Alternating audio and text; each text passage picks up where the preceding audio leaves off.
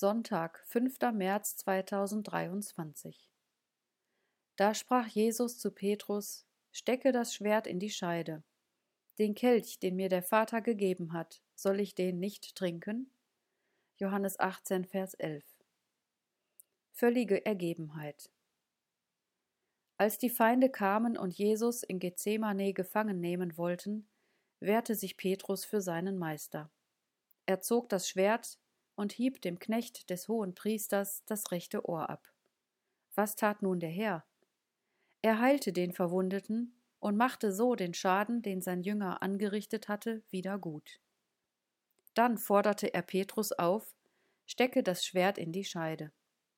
Wie groß war seine Gnade sowohl für den Knecht, der ihm entgegentrat, als auch für Petrus, der ihn mit falschem Eifer verteidigen wollte. Noch mehr beeindrucken uns seine weiteren Worte. Den Kelch, den mir der Vater gegeben hat, soll ich den nicht trinken? Der Herr Jesus hatte nicht zuerst die feindliche Schar vor Augen, sondern seinen Vater.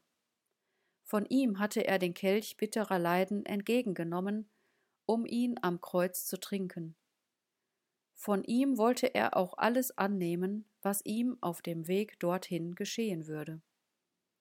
Jesus war bereit, sich völlig dem Willen seines Vaters unterzuordnen und ihm bis zum Tod am Kreuz zu gehorchen. Darum verteidigte er sich nicht, als die Soldaten ihn festnahmen.